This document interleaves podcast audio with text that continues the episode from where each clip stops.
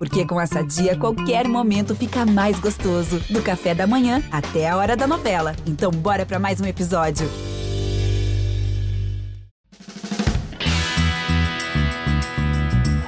O Cruzeiro é campeão da Libertadores. O Cruzeiro é campeão brasileiro de 2014.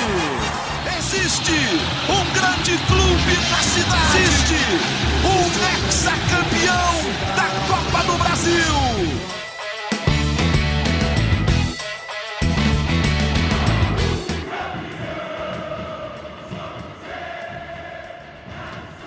Muito bom dia, muito boa tarde, muito boa noite. Está começando mais uma edição do GE Cruzeiro. Alô, Nação Azul. Cruzeiro segue líder disparado da Série B. Empatou no fim de semana com a Chapecoense. O jogo foi em Brasília, para alegria dos mineiros do Distrito Federal, empate por um a um. E o Cruzeiro, segundo os matemáticos, está precisando aí de três, no máximo quatro vitórias para subir para a Série A a conta de três parece que está ficando mais segura. Daqui a pouco o Jaime Júnior, que é matemático na horas vagas, vai atualizar essas contas aí. Eu estou com o Jaime Júnior, com o Henrique Fernandes, com o Gabriel Duarte e com a Fernanda Remisdorf, que é a influencer, a influenciadora, a voz da torcida nesses podcasts nossos aqui do Cruzeiro. Tudo bom, gente? Aquele alô geral. Opa! Opa! Tô aqui. Opa, alô, alô! Bom, o Cruzeiro está nessa regressiva cabulosa aí, né, Jaime? Já que eu citei você primeiro, né? Esse empate aí foi bom para conta? Ah, Rogério, empate. Um abraço para você, todos que nos acompanham, Gabi, Fernando, Henrique. É, olha só, Cruzeiro com 19 pontos de vantagem para o quinto colocado.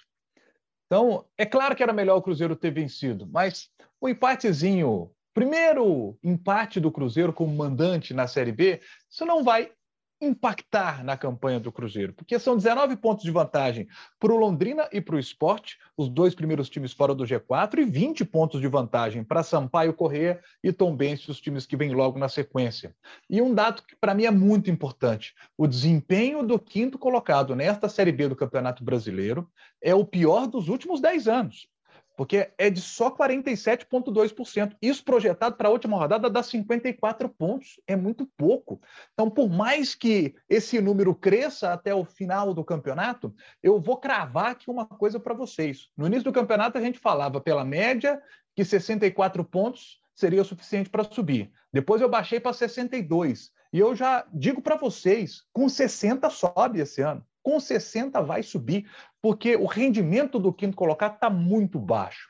Então, por mais que você pegue um time de camisa, como esporte, que tem um crescimento no seu desempenho, para saltar de 54 pontos uma projeção para a última rodada para 60, já é mais difícil. Pode acontecer, mas é mais difícil. Mas para passar o Cruzeiro, sem chance. O esporte não vai passar o Cruzeiro na classificação. Então o Cruzeiro já subiu, a chance é enorme de ser campeão brasileiro da Série B, porque são 10 pontos de é. vantagem para o segundo colocado. Então a situação está tranquilaça, Rogério. Agora, olha só, abri aspas para o Pesolano aqui, ó. Quem acha que o Cruzeiro já subiu é um problema. Nenhum jogador que ache isso vai jogar. Falta muito. Para quem conhece de futebol, falta muito. Fecha aspas. Pessolano não quer saber dessa história, não. Se alguém, algum esse, né? jogador né? achar isso, é. ele tira do time. E está certíssimo. O discurso tem que ser esse. Tem que ser esse, manter, manter o pessoal ligado, ele tem que manter. Mas a gente que está do lado de fora, a gente sabe, né? Pelo histórico da Série B, o, o, Cruzeiro vai subir com o pé nas costas e a chance de ser campeão brasileiro da Série B é enorme. Porque por mais que enfrente agora o Grêmio, né? Que vai muito bem em casa, o Grêmio é, é, tão forte como o Cruzeiro quando, quando joga em casa. Né? Em 11 jogos em casa, ele ganhou 9, empatou uma e perdeu outra. Então, assim, se o Cruzeiro perde para o Grêmio no fim de semana, a vantagem vai cair para 7 pontos. Isso na disputa pelo título da Série B, que o acesso, gente, essa vantagem é gigante. É do tamanho do Cruzeiro, ou seja, é enorme. Agora, e sete pontos é muita coisa ainda, cara. O Grêmio, se tivesse vencido o CRB, temperaria o jogo é, do fim de semana. A gente tá furando a fila aqui, né? Mas, é, assim, com a derrota do Grêmio pro CRB, você poder no domingo, se ganhar do Cruzeiro, baixar para sete, ainda é muito ponto. Ainda é muito ponto. A posição do Cruzeiro é muito, muito sólida e muito tranquila. Mas acho que esse discurso do Pesolano é para fazer com que os caras continuem entregando aquilo que ele espera de um time dele, né?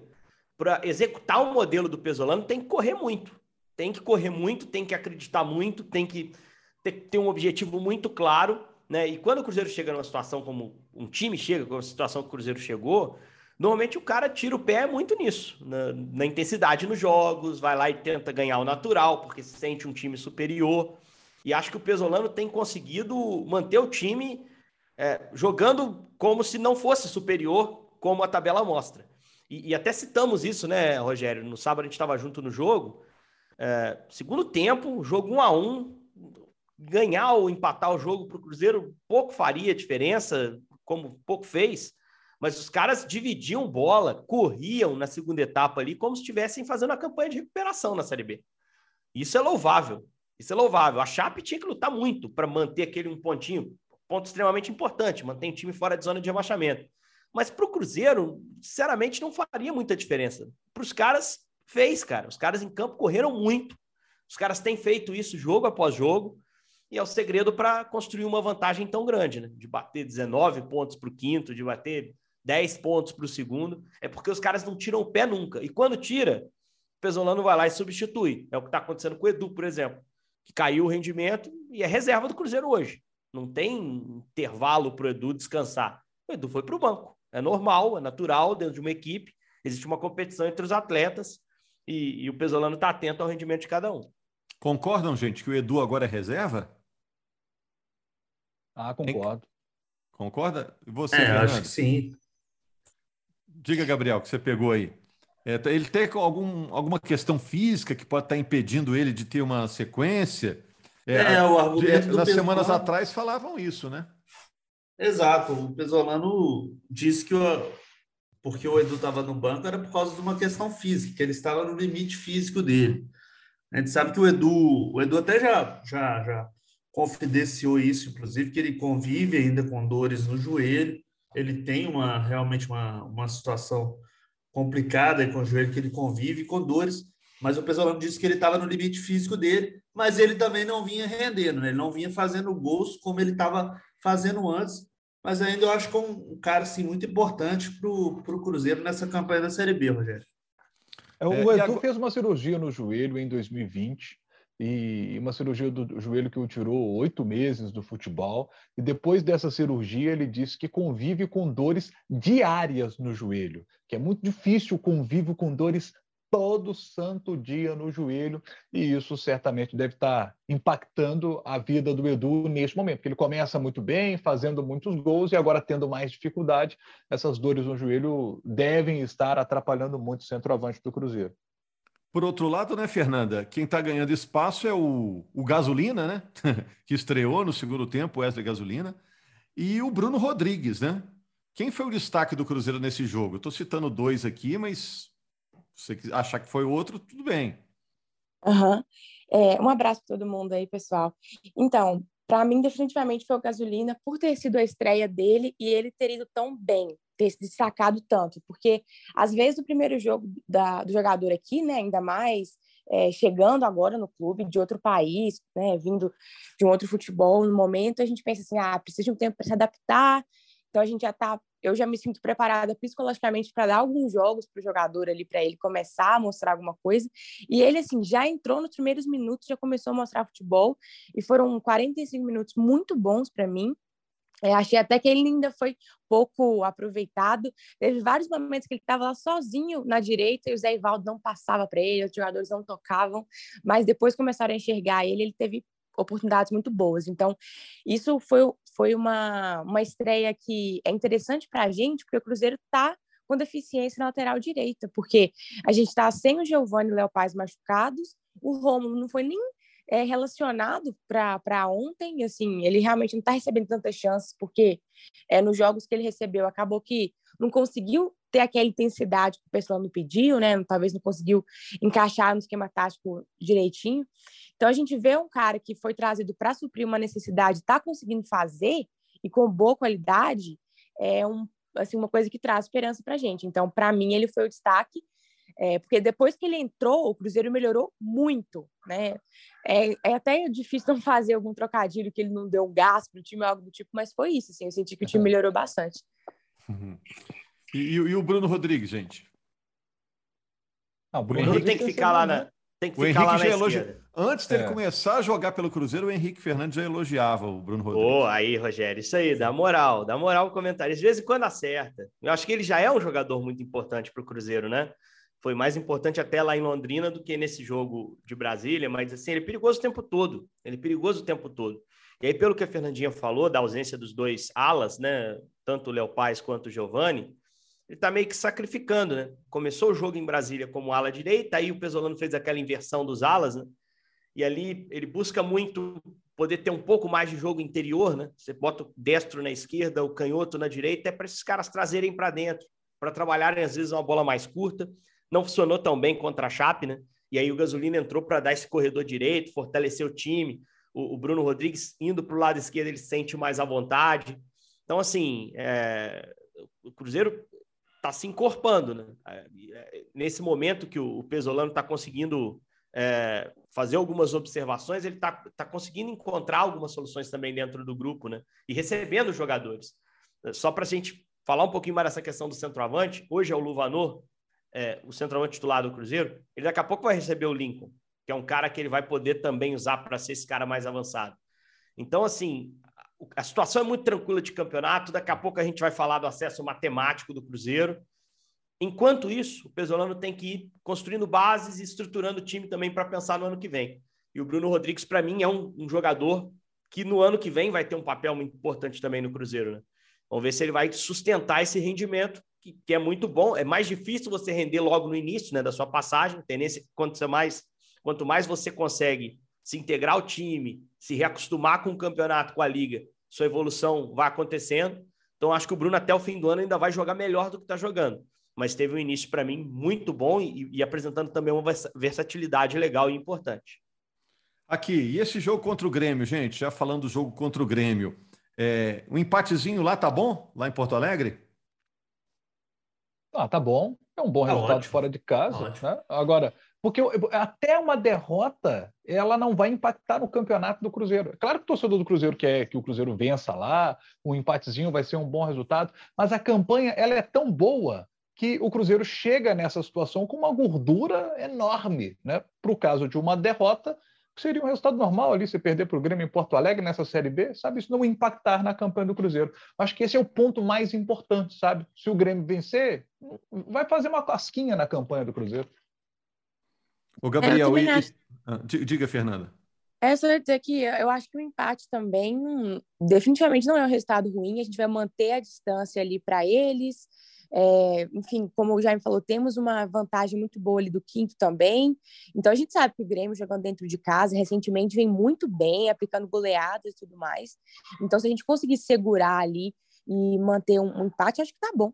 Ah, agora, eu sei que a gente vai ter uma não é vantagem, né? Mas algo positivo que o Jeromel tá fora, né? Então talvez dá para buscar mais gol, mas enfim, acho que o empate tá, tá de bom tamanho. O Jeromel tomou o terceiro amarelo e o Grêmio, que perdeu para o CRB no fim de semana, não perdia 17 jogos. É um ponto importante a destacar. É, e o Cruzeiro, o Cruzeiro já, tem, já tem o melhor ataque, né? Se meter dois golzinhos no Grêmio aí, pega a melhor defesa para ele também, né? Hoje, Cruzeiro com 12 gols é, sofridos, né? verdade. O Grêmio é. com 11. Cara, é, olha, olha o que, que a gente está discutindo, gente. É, se dá para o Cruzeiro ter tudo, né? Ser campeão, com antecedência, melhor ataque, melhor defesa. A gente está tentando criar um significado para esse jogo de domingo, mas assim, eu me preparo para esse jogo é, com expectativa de ver um bom jogo de futebol. Porque são, para mim, os dois melhores times do campeonato, os dois times com menos derrotas, só três, é, dois times que têm camisa gigante, que tem bons jogadores no papel também, né? Bons jogadores do lado do Cruzeiro, o Grêmio com o elenco mais caro e com jogadores de maior prestígio, né? Mas, é, assim, eu tô com a expectativa de ver o melhor jogo, tecnicamente, né, taticamente, dessa Série B. É, por tudo que, que as duas equipes mostraram até aqui, né?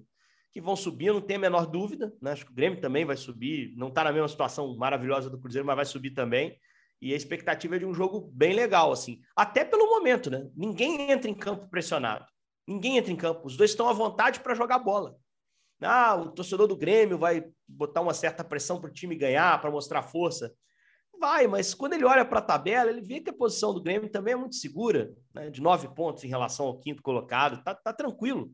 Né? Então, acho que pelo fato dos dois times poderem jogar bola simplesmente, se preocuparem apenas em ganhar esse jogo, né, sem a necessidade de entregar resultado para melhorar a situação no campeonato. Isso pode fazer com que o jogo domingo seja mais aberto do que muita gente espera, mais interessante do que muita gente espera. Lembrando que no turno não foi um jogo tão aberto assim, né? O Cruzeiro fez um primeiro tempo fortíssimo no Independência, é, não teve tanta chance criada, mas fez o bastante para abrir 1 a 0 e, e, controlou muito bem o Grêmio. O Grêmio praticamente não passou do meio do campo. E no segundo tempo, o Grêmio é que fez um segundo tempo forte, um segundo tempo melhor. O Cruzeiro precisou proteger muito a sua área nos minutos finais. Né? O Grêmio fez uma pressão ali no, no jogo no Independência, mas o Cruzeiro prevaleceu no fim.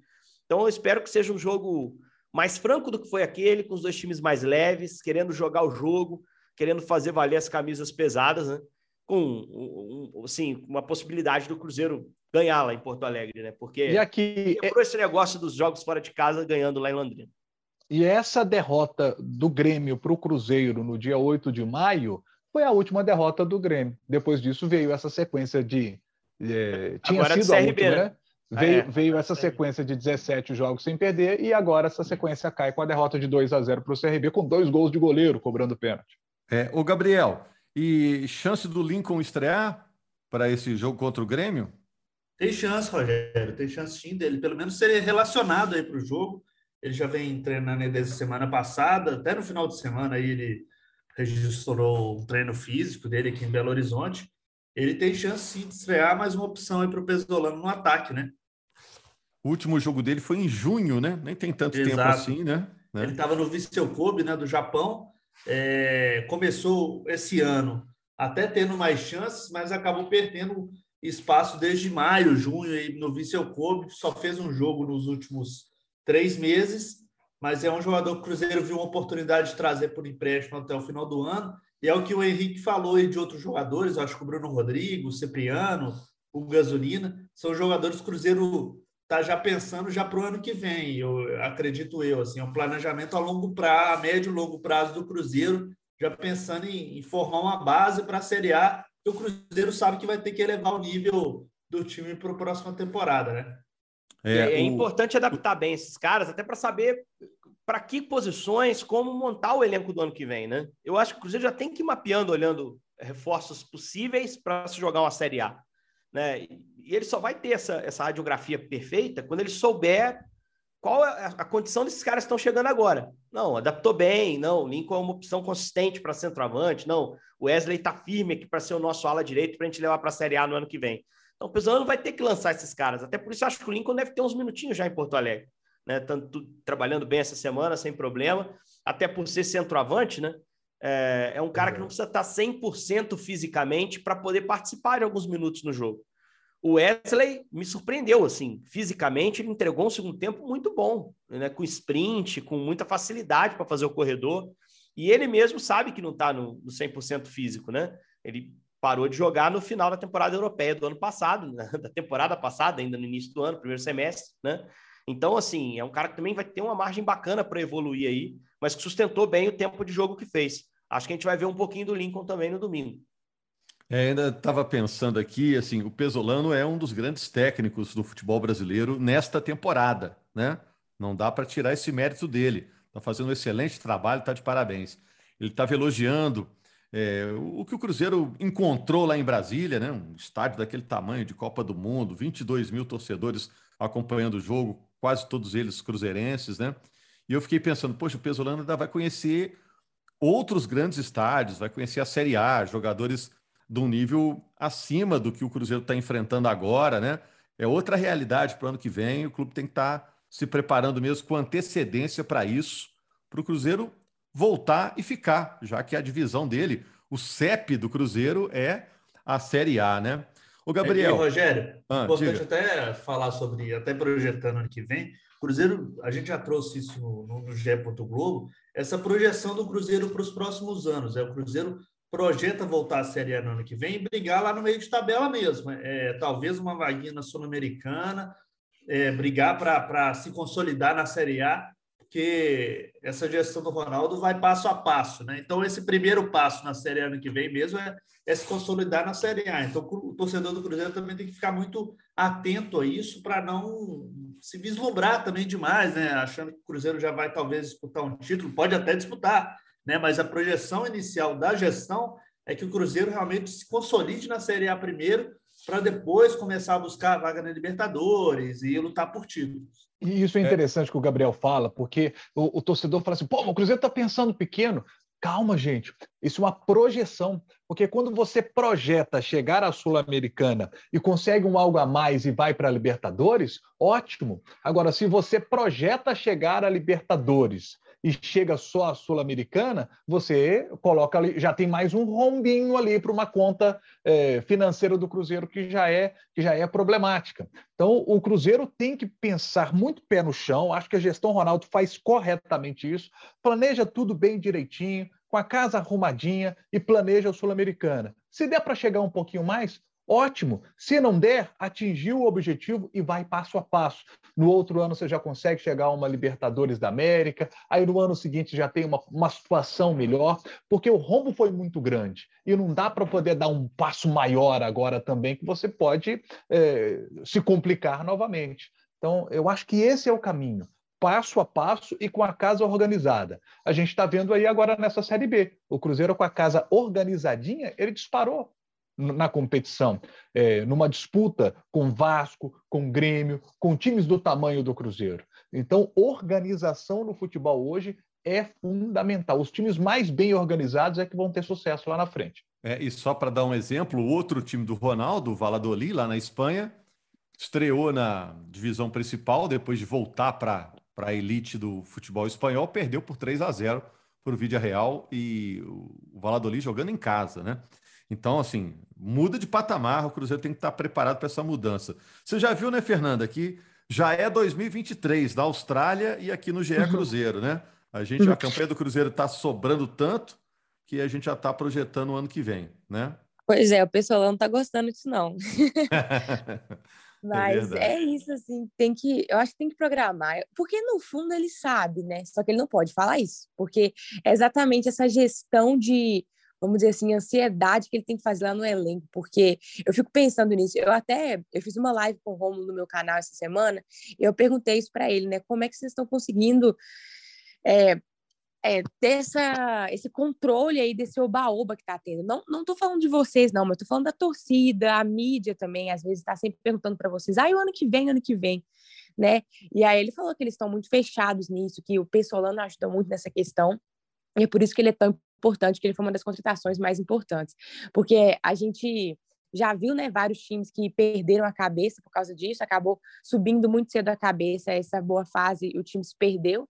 E o Cruzeiro não está acontecendo isso e passa tranquilidade para a gente também, assim, para a torcida. A gente vê que o time realmente está muito, é, como é que eu posso dizer assim, muito pé no chão. Por mais que, que, que a gente tem tudo para poder já comemorar e, e e já né, vislumbrar esse ano que vem, a gente tem essa segurança vindo do time, como eu falei, muito por causa da figura do Pessolano, que não deixa a gente começar a comemorar. E isso é bom, e faz parte mesmo. É isso, gente. Vamos voltar a falar então sobre o Cruzeiro e esse duelo importante contra o Grêmio, um jogão na Série B, mas com cara de Série A no domingo. A Globo mostra esse jogo às quatro horas da tarde no domingo e a gente repercute na segunda-feira aqui no podcast GE Cruzeiro. Combinado, gente? Faltou nada Combinado. não, né? Ô, Rogério, só mais uma informaçãozinha. É, o Cruzeiro também acertou a contratação de mais um atacante para a Série B. É o Juan Christian, um jogador que passou pela base do Atlético Paranaense e também do Grêmio. Ele estava no, no Oriente Médio jogando e está há mais de um mês aí na Toca da Raposa se recuperando de uma lesão no pubis. O, ele pertence ao Azures, do Paraná, e o Cruzeiro acertou o empréstimo dele até o final, final do ano que vem. Vai ser um jogador também que pode reforçar o Cruzeiro aí na, no final da Série B e também pensando na próxima temporada. Ok, segunda-feira então, outras notícias, ô, muitas opiniões sobre. Só, só uma rapidinho, um girinho rápido. Todo mundo gostou da camisa nova? Para não ficar. Ah, ano de Copa, camisa amarela, legal, né? Achou legal? A Fernanda gostou? É, achei, achei. Pessoalmente, achei bem bonita também.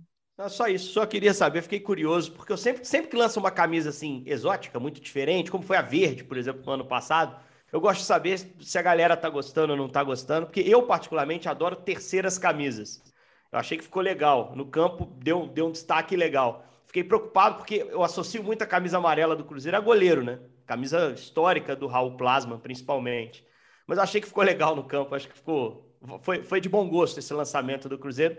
Não deu sorte, né? Não deu vitória, mas é uma camisa que está invicta ainda. Vamos ver se vai dar para usar mais vezes. Não, não, não, foi a primeira amarela, né? Teve uma outra. Não, não. Aí ano de Copa o Cruzeiro em lançou 10 e em 14 amarela, né? também, né, né Jaime? Né? Isso. Exatamente. É, mas, mas eu achei que ficou, ficou bem legal, assim. No campo ela ficou bem, bem feitinha. É isso aí, os clubes aproveitam essa onda de Copa do Mundo. O Cruzeiro já fez isso em 2010 e 2014. Para o torcedor que quer vestir a camisa e homenagear a seleção, mas bota lá o escudo do time dele, fica uma camisa original. Valeu, gente. Segunda-feira estamos aqui, hein? Para repercutir tudo em relação ao Cruzeiro. Cruzeirão cabuloso, está cada vez mais perto da Série A. Um abraço.